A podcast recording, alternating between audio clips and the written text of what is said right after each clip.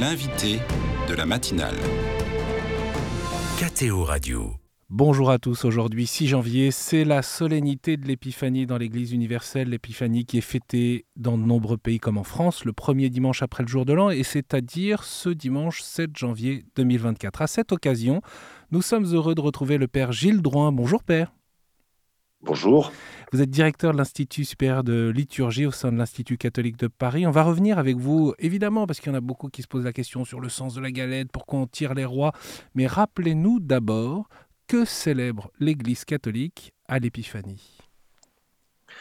Alors, l'Église catholique romaine célèbre euh, donc la, la manifestation du Christ. Hein, le mot épiphanie signifie manifestation. Et dans la tradition donc latine, dans la tradition occidentale, euh, c'est euh, donc la venue de ces mystérieux mages donc, qui viennent offrir leur présent à Jésus et, donc adorer le Seigneur. Et donc, il y, a, cette dimension en Occident, vraiment de l'événement de, la venue des mages, ça vient du fait qu'en Occident, on, suit traditionnellement l'évangile de Matthieu. Et chez Saint Matthieu, eh bien, la première manifestation au monde de Jésus, en dehors de, la crèche, hein, la crèche c'est Saint Luc, mais euh, elle, est, très précoce finalement, c'est la venue de, ces mages. Mais chez Saint Jean, par exemple, la première manifestation, c'est Cana. Et chez Saint Marc, c'est le baptême. Je prends ces exemples parce que dans les églises euh, qui relevaient, qui relèvent de la tradition joannique, de Saint Jean, eh bien, euh, l'épiphanie, c'est Cana.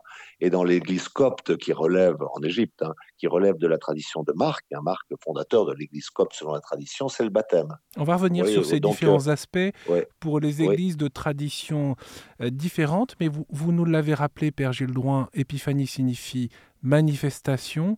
En quoi l'épiphanie nous invite à prolonger la méditation du ministère de, de l'incarnation? Alors, là aussi, euh, vous savez, ces fêtes de Noël et de l'Épiphanie sont nées à une époque, euh, au IVe siècle, où on s'est vraiment posé la question, qui est une question qui est, euh, qui, qu'on peut se poser aussi actuellement, nous, qui est cet homme? Qui est Jésus? Cet homme extraordinaire qui faisait des miracles, qui est mort, qui est ressuscité. L'identité profonde. Et on s'est querellé. Euh, j'allais dire presque légitimement, parce que c'est pas évident de, de définir qui il est. Est-ce qu'il est homme? Est-ce qu'il est Dieu? Il est les deux? Est-ce qu'il est entre les deux? Non, il est vraiment les, dieux, les deux. Donc, eh bien, la question qui s'est posée, c'est l'origine. Hein. vous savez, quand on se demande que, euh, euh, qui est quelqu'un, mais d'où il vient cette personne? Quand on ne sait pas trop qui, qui, est, qui est cette personne, d'où il vient, d'où elle vient, et d'où vient Jésus? Et, il y a eu plusieurs réponses, si j'ose dire. Il vient de Dieu, c'est Saint Jean. Hein, euh, au commencement était le Verbe. Euh, il vient d'une femme, c'est Saint Luc, la crèche, hein, qu'on a beaucoup valorisé en Occident. Mais euh, également, il a été donc marqué par le Saint-Esprit, c'est le baptême du Seigneur. Et donc, il y a, deux, deux fêtes deux fêtes qui sont en, vraiment qu'on doit considérer en relation l'une avec l'autre la fête de Noël, qui en Occident est, vraiment euh, eh bien, la naissance de Jésus dans la chair, et puis la fête de l'Épiphanie, eh bien, qui, qui dit l'origine de Jésus à travers sa première manifestation en Occident aux nations. Donc vous voyez, il y a, ces, deux, ces deux dimensions qui sont un peu en tension. Hein. et, c'est sûr qu'en Occident, Noël l'a emporté, l'emporte largement chez nous sur l'Épiphanie. Mais il faut tenir les deux. En Orient, c'est l'inverse. Oui, je reviens souvent à l'Orient, mais en Orient, l'épiphanie, en Russie, par exemple, eh bien l'emporte largement sur la fête de Noël. Donc il faut tenir les deux. D'ailleurs, vous l'avez dit, euh, l'épiphanie, euh, dans de nombreuses églises d'Orient, euh, c'est la nativité, mais surtout le baptême de Jésus hein, qui, qui, est mis en valeur. Oui, par exemple. Oui, par exemple, dans l'église copte, c'est très net. Hein. Euh, dans l'église copte, c'est vraiment, euh, euh, c'est une, c'est le baptême de Jésus, mais parce que parce qu'il n'y a pas d'évangile de l'enfance dans l'évangile de Marc, et, donc comme on lit de façon continue l'évangile de Marc, qui est le grand évangile là-bas, eh bien, il commence Jésus au désert, les tentations et le baptême. Donc la première manifestation après les tentations, c'est le baptême. Oui, voilà. Donc Jésus, l'épiphanie a une pluralité de sens. Oui. Alors j'ai sous les yeux le l'antienne, c'est-à-dire euh, c'est euh, le, chant eh qui introduit dans les vêpres, hein, euh, que l'Église chante chaque soir, les vêpres de l'Épiphanie, le cantique de Marie, le Magnificat, on, on chante chaque soir le Magnificat, et il y a une petite antienne. Et l'antienne de l'Épiphanie, donc de notre tradition occidentale romaine, nous célébrons trois mystères en ce jour. Aujourd'hui, l'étoile a conduit les mages vers la crèche. Vous voyez, c'est l'Épiphanie avec les rois mages qui vient spontanément à notre esprit.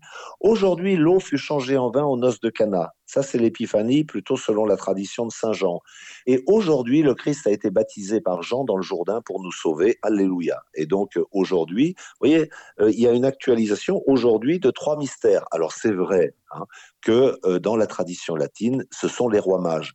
Mais c'est cette cette polysémie, cette triple, ce triple aujourd'hui, eh bien, nous dit que la manifestation du Christ, elle prend plusieurs formes, et ça nous, ça nous, ça nous sort peut-être d'une approche un peu trop anecdotique. Les rois mages, c'est très intéressant, on va y revenir, euh, ça, ça a beaucoup de sens, mais c'est vraiment le Seigneur qui se manifeste à son peuple. Qu'est-ce que ça nous dit précisément, Père euh, Gilles Drouin? Justement euh, à la fois le mystère de la nativité, le baptême du Christ et puis les noces de Cana que vous avez évoquées à plusieurs reprises.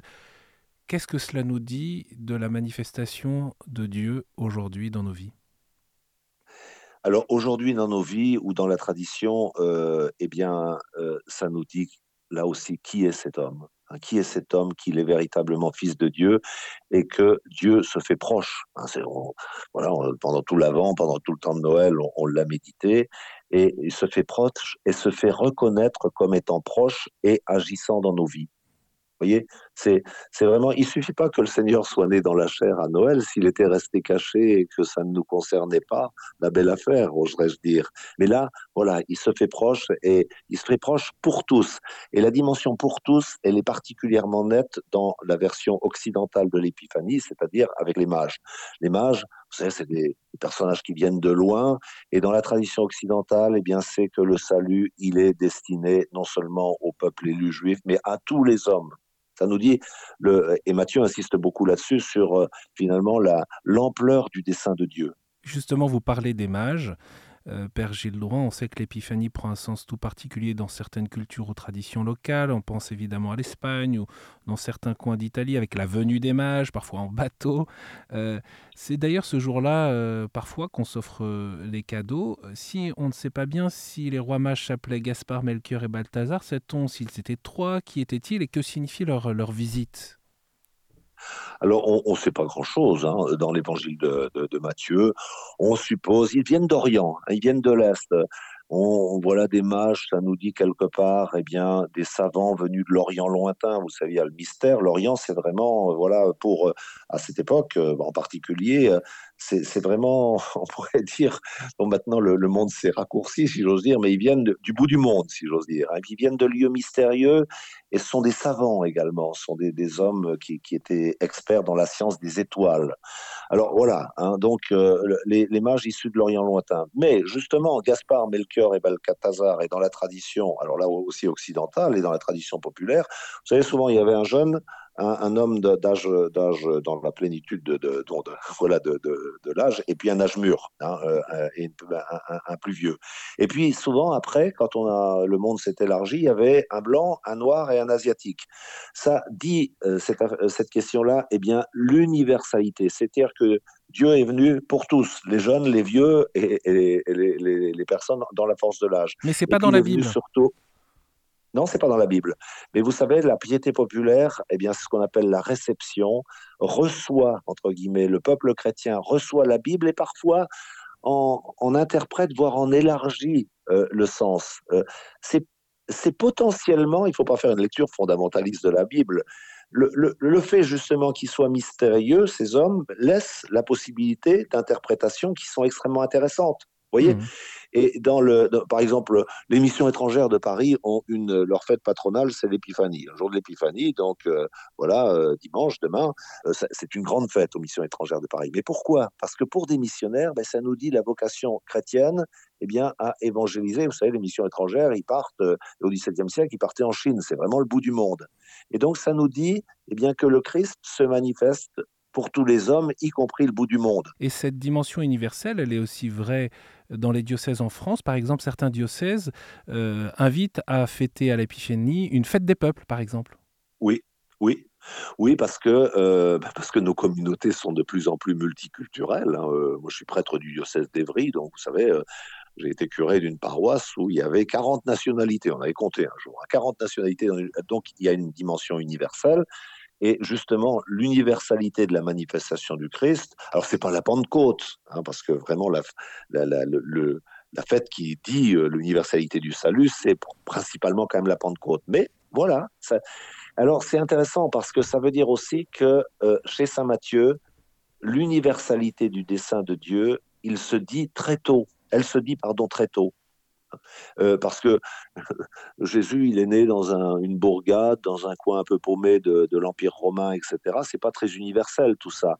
Et la venue de ces, de mages nous dit que nous dit le sens de sa mission très très tôt, quelques jours euh, euh, quelques jours après sa naissance et sans que finalement ce petit enfant n'ait rien demandé, vous voyez mmh. Père Gilles Droit, on ne peut pas parler des, rois mages pour, pour beaucoup euh, de Français aujourd'hui sans parler de galette des rois. Il y a un lien entre la fête de l'Épiphanie et, la galette des rois? Alors la galette des rois, euh, probablement, elle venait de réjouissance d'une fête païenne, donc romaine. Vous savez, c'est assez fréquent que que euh, eh bien, les fêtes chrétiennes, et c'est très vrai pour le cycle Noël-Épiphanie, euh, habitent, christianisent, reprennent euh, finalement des, fêtes anciennes et des fêtes où on avait des réjouissances avec des galettes. Donc, c'est une des hypothèses quant à l'origine de la galette des rois. Alors, à la, chez les Romains, c'est par la galette des rois, mais de ces mages mystérieux, on en a fait aussi des rois. L'Évangile ne nous le dit pas. Hein. L'Évangile laisse plutôt entendre que c'était des savants il y a un lien très étroit dans le fait, de tirer les rois. Exactement, hein, puisqu'on a fait des mages des rois, on les a interprétés. Et vous voyez, là aussi, ça nous dit, alors il ne faut pas aller trop loin, mais nous sommes prêtres, prophètes et rois, c'est-à-dire que euh, les hommes qui, reconnaissent le Christ euh, ont une dignité royale. Pas aller trop loin non plus, mais vous voyez, l'interprétation de cette visite très simple, euh, elle, est, très forte. Et en réalité, vous savez, il y a un roi qui n'est pas très glorieux d'ailleurs, hein, c'est le roi Hérode, qui a des dessins assez terribles, puisqu'il veut tuer Jésus. Mais le, fait que le peuple chrétien dise que ces mages sont des rois fait reconnaître où est le véritable roi et où sont les véritables rois. Ils ne sont pas à Jérusalem, ils sont dans la pauvreté de la crèche. Alors justement, juste un, petit mot, euh, Père Drouin, euh, pour ceux qui vont bah, manger une galette, tirer les rois, euh, vous auriez une, une, petite prière à leur suggérer ou un sens à partager avec la famille, ceux qui nous écoutent? Oh, je pense vraiment alors, il pourrait y avoir deux choses. Hein. C'est de dire que euh, quand on met une couronne royale sur la tête, vous savez, ces belles couronnes dorées qu'on met sur, euh, voilà, qu'on vend avec la, avec la galette des rois, eh bien, en étant baptême, baptisé, eh bien, nous sommes de véritables rois. C'est pas rien le baptême. Ça, c'est la première chose. Hein. Je pense que si on arrivait à faire paraître ça, c'est pas rien d'avoir reconnu le Christ comme notre sauveur. Ça, ça, ça, nous donne une dignité incroyable. Ça, c'est le premier point.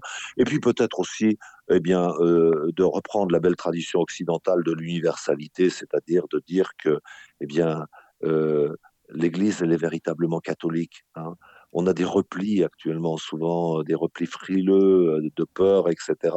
Et, et nos communautés nous rappellent que, eh bien, qu'il y a une fraternité universelle, une fraternité de tous les peuples, et que Jésus est venu pour tous. Et vous, et ça, je pense euh, que Et, vous, Père Gilles Drouin, comment vous allez vivre cette fête de, l'Épiphanie Pour vous, quel est le, sens particulier? À quoi vous êtes attaché? Alors, vous savez, je vais la, vivre euh, en prison, en prison, parce que j'ai une mission à la prison de Fleury-Mérogis dans mon diocèse, qui est la, plus grosse prison d'Europe. Donc, euh, voilà, on a, on a beaucoup, on a plusieurs messes, et moi, j'irai dans un bâtiment. Et évidemment, je pense que j'insisterai, mais c'est même pas, c'est évident parce que là, le monde entier est présent. Il y a une, assemblée très, très interculturelle, très pluriculturelle. Donc, euh, eh bien, je pense que je n'ai pas à leur dire d'ailleurs à, nos, aux fidèles prisonniers, mais détenus, mais, mais que évidemment le salut est venu pour tous, hein, quelles que soient les origines, et puis quelles que soient, dire les bien les chutes qu'on a pu avoir, parfois dramatiques, hein, les crimes, mais euh, que que qu'on a commis dans la vie. le salut, Jésus est venu pour tous. Et ça, je pense que c'est quelque chose d'important quand on vit l'épiphanie à Fleury-Mérogis. Merci beaucoup, Père Gilles Laurent, de nous avoir accompagnés ce matin autour du sens et de la signification de la fête de l'Épiphanie, euh, à la fois pour l'Église et pour nous aujourd'hui. Je rappelle que vous êtes directeur de l'Institut supérieur de liturgie. Belle fête de l'Épiphanie à vous. Merci encore. Belle fête à vous, merci.